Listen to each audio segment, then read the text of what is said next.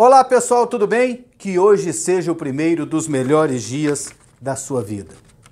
Está definida a tabela do Brasileirão 2020. A CBF divulgou depois de um conselho técnico, onde ouviu os clubes e com a anuência deles acabou definindo por algumas situações. A mais importante delas, a mais importante, não pode vender mando de campo. Gente, ergam as mãos para o céu. Isso era uma vergonha no nosso futebol. Venda de mando de campo. O time que não tinha mais, não aspirava mais nada no campeonato, e às vezes até tendo chance de alguma coisa, ia e vendia o mando de campo dele para jogar em outro lugar. Alguns times foram contra. Por exemplo, o Flamengo foi contra. Por quê? Porque geralmente os clubes eles vendem os jogos contra o Flamengo. Porque chega uma empresa, oferece aqui, ó, te dou um milhão para você levar esse jogo para Brasília. Aí tá lá o CSA. Aí ele manda o jogo lá para Brasília para jogar contra a equipe do Flamengo. Ele pega um milhão garantido. E o torcedor lá de Maceió não tem a oportunidade de ver o Flamengo. E o Flamengo joga em campo neutro contra o CSA. Isso é, isso é justo?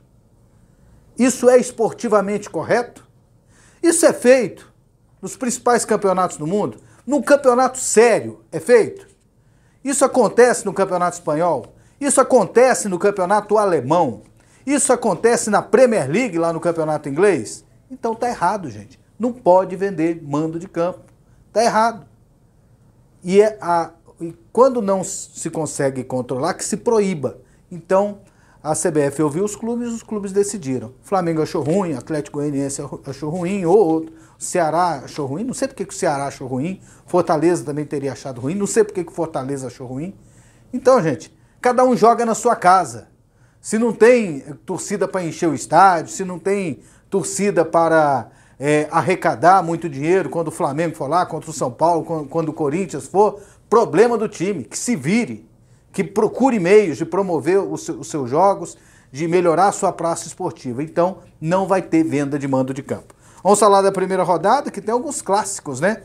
Flamengo e Atlético Mineiro é um clássico interestadual, muito importante, né? Abrindo o campeonato. Tem Botafogo e Bahia, Palmeiras e Vasco da Gama, outro jogo com uma rivalidade histórica. Tem o Santos contra o Red Bull Bragantino. O Corinthians enfrenta o Atlético Goianiense, o Grêmio joga contra o Fluminense, o Esporte recebe o Ceará, o Coritiba pega o Internacional, o Fortaleza enfrenta o Atlético Paranaense e o Goiás enfrenta o São Paulo. O campeonato começa no início de maio. Tá certo, pessoal? E aí, o que vocês acharam da tabela e também sobre essa decisão é, dos clubes de não aceitar a venda de mando de campo.